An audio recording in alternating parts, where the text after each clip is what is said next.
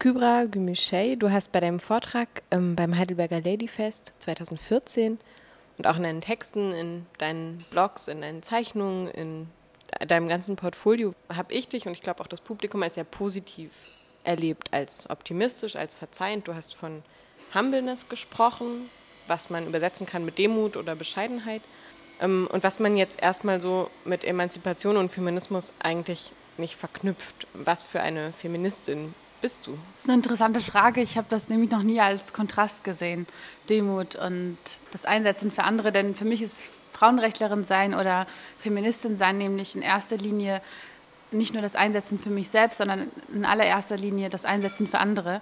Und das hat für mich immer direkt mit Demut zu tun.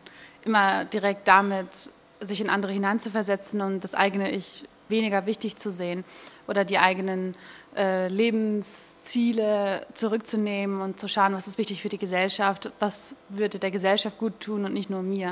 Und deshalb ist für mich Feminismus, Aktivismus im Allgemeinen, das Einsetzen für andere immer mit Demut verbunden und auch eigentlich deshalb vielleicht sehr wichtig, um guten Aktivismus machen zu können. Denn ich glaube, wenn man im Aktivismus keine Demut hat, dann arbeitet man am Ende vielleicht nicht für die Gesellschaft oder nicht für die vermeintlichen Ziele, die man ausspricht und nach außen dann kommuniziert, sondern für, um das mal ganz grob zu sagen, den eigenen Schweinehund. Okay, der eigene Schweinehund ist leider keine erklärte feministische Richtung. Wenn wir jetzt von Gruppen reden, wo würdest du dich dazu ordnen? Ich gibt es da verschiedene Bezeichnungen dafür. Also wird oft als Fourth Wave ähm, Feminism bezeichnet, also der Feminismus des Internets, der sich darüber entwickelt hat, der sich als intersektional, inklusiv versteht, der zum Hauptziel macht, dass man den eigenen Lebensstil selbst bestimmt, unabhängig davon, welcher Lebensstil das am Ende ist. Und dem Feminismus ordne ich mich zu. Spezifisch darüber hinaus aber, weil ich Muslimin bin und praktizierende Muslimin bin, islamischen Feminismus. Und der bedeutet für mich, dass ich die Quelle oder die Fundamente meines Feminismus im Islam auch sehe und meiner Religion sehe. Und natürlich gibt es viel Sexismus und Frauenfeindlichkeit in muslimischen Communities überall auf der Welt, sowie das auch außerhalb von muslimischen Communities außerhalb von religiösen Communities auch besteht. Letztendlich sehe ich aber, dass die nicht, die Quelle dessen nicht in der Religion liegt, sondern in den äh, Machtstrukturen der Gesellschaften, in denen diese Religionen sozialisiert sind und dass es durchaus möglich ist, Feminismus auf den Islam zu basieren und darauf aufzubauen. Und das ist natürlich ein interner Kampf, den viele Feministinnen führen, denn es ist keine Selbstverständlichkeit. Es ist nicht so, dass alle Muslime dann alles abnicken und sagen, ja klar, natürlich, sondern da gibt es auch viele Widerstände, so wie Feministinnen Widerstände auch in äh, westlichen Kulturen, äh, westlichen Gesellschaften erlebt haben und immer noch erleben. Und da ist noch, ist noch ein weiter Weg zu gehen. In deinem Vortrag beim Ladyfest, du hast auch eben die Fourth Wave erwähnt, ähm, ging es auch um die Second Wave, also um den Feminismus, der hierzulande zum Beispiel durch Positionen von Alice Schwarzer noch sehr stark vertreten ist, zum Teil auch vielleicht sogar noch dominant ist als Diskurs. Du, es ist ein Feminismus, dieser Second Wave Feminismus, der ja sehr eurozentristisch orientiert ist, der die Frau ziemlich pauschal erstmal besser bewertet als den Mann, das Patriarchat als Hauptfeind irgendwie definiert und versucht dagegen anzukämpfen und viel Unterdrückung von Frauen sieht zum Beispiel in religiösen Communities, zum Beispiel bei Sexarbeit und dieses eurozentristische Weltbild auch häufig in so koloniale Praktiken irgendwie umgesetzt wird. Kannst du vielleicht noch mal sagen, was du von diesem Second Wave Feminismus hältst? Ich glaube, dass viele der Kämpfe, die damals ausgetragen worden sind, wichtig waren. Und dazu gehört auch wieder die Demut. Also so sehr ich diesen Feminismus kritisiere, gleichzeitig respektiere ich sie auch für die Arbeit, die sie geleistet haben und weiß auch, dass die Arbeit, die heute in Deutschland geschieht, nicht möglich wäre, hätte es ihre Arbeit damals nicht gegeben. Was ich darin kritisiere, ist, dass sie nicht sich weiterentwickelt hat. Denn jede Bewegung, die von sich meint, Probleme in der Gesellschaft aufzuheben, darf nicht vergessen, dass sobald sie einen bestimmten Mainstream erreicht hat oder eine Mainstream-Fähigkeit erreicht hat, gleichzeitig wieder exklusiv wird und neue Bewegungen, neue Kritiken, neue Probleme eventuell, wenn sie sich nicht ständig reflektiert und ständig in Frage stellt, nicht mehr wahrnimmt und dann damit auch verhindert. Und ich glaube, was gefehlt hat oder was bis heute fehlt, ist die Einsicht, dass die Lebensrealitäten junger Feministinnen ganz andere sind als die der Lebensrealität von der jungen Ali Schwarzer damals und deshalb Prioritäten andere sind. Und wenn heute Feministinnen heiraten, dass das kein Betrug ist des Feminismus, für den sie damals gekämpft haben, sondern das Auskosten ihrer Früchte. Denn was, wofür sie damals gekämpft haben, war, dass man nicht heiraten muss. Das heißt aber nicht, dass man nicht mehr heiraten darf. Die eine Seite, was du da beschrieben hast, ist ja zum Teil auch so eine Orientalismuskritik. Also, dass man, wenn man sagen behauptet, als Feministin der Second Wave, Frauen, die ein Kopftuch haben, sind per se unterdrückt, dass man sehr viel reinprojiziert in das, was man da vermeintlich sieht.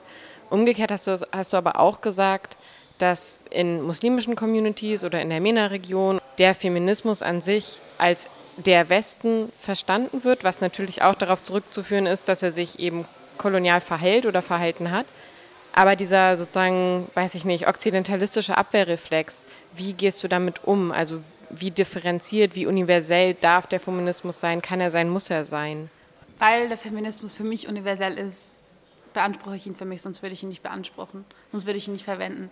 Und ich glaube, wenn man sich halt alte Schriften anschaut, wenn man sich innerislamischen Diskussionen, Debatten und Diskurse in den 800er Jahren anschaut zum Beispiel, dann sieht man, dass das Wort Feminismus wurde zwar nicht verwendet, aber die Debatten und die äh, Diskurse waren ähnliche und ähm, dass es durchaus ähm, in den Ursprüngen des Islam bereits so etwas gab. Und daraus beziehe ich sozusagen meine Selbstbewusstsein auch, das zu verwenden.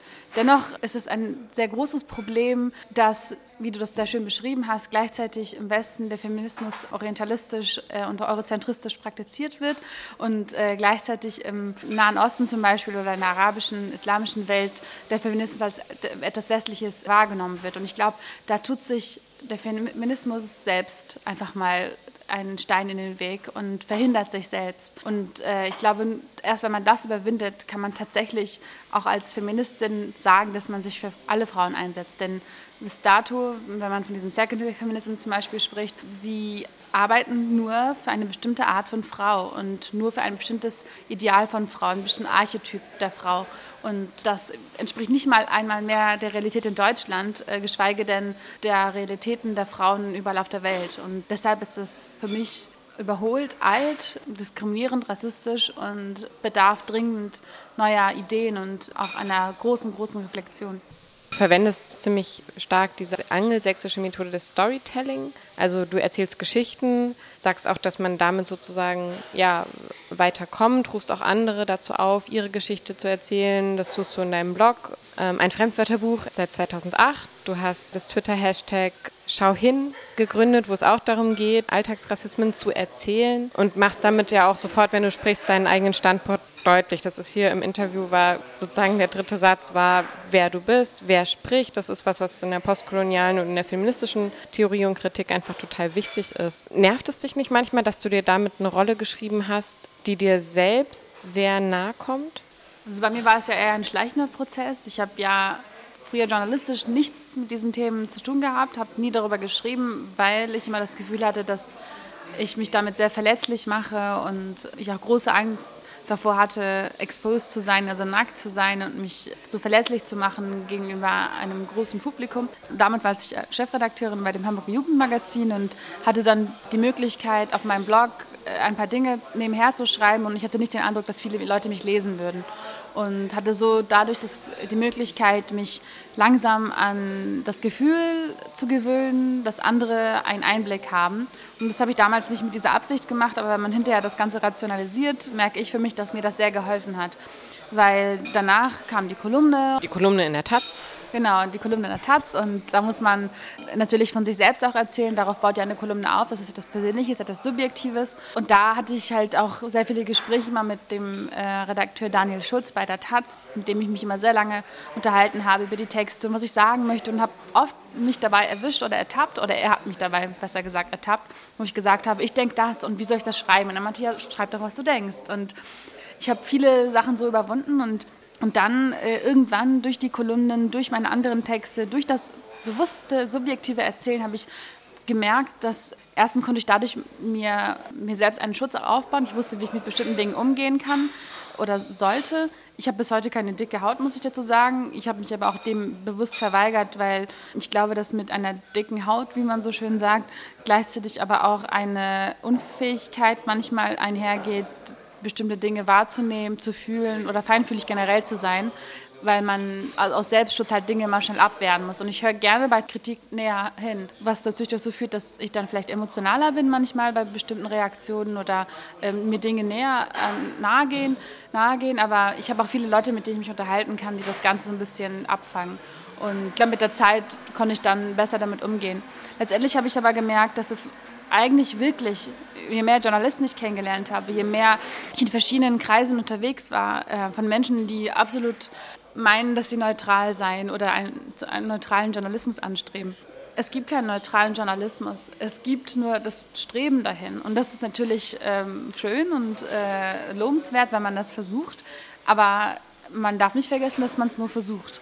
Und ich finde, dass wir uns selbst verleugnen als Gesellschaft, wenn wir glauben, es gäbe die neutrale, die Wahrheit, weil wir damit nicht uns selbst reflektieren und Dinge für selbstverständlich erklären, die absolut nicht selbstverständlich sind.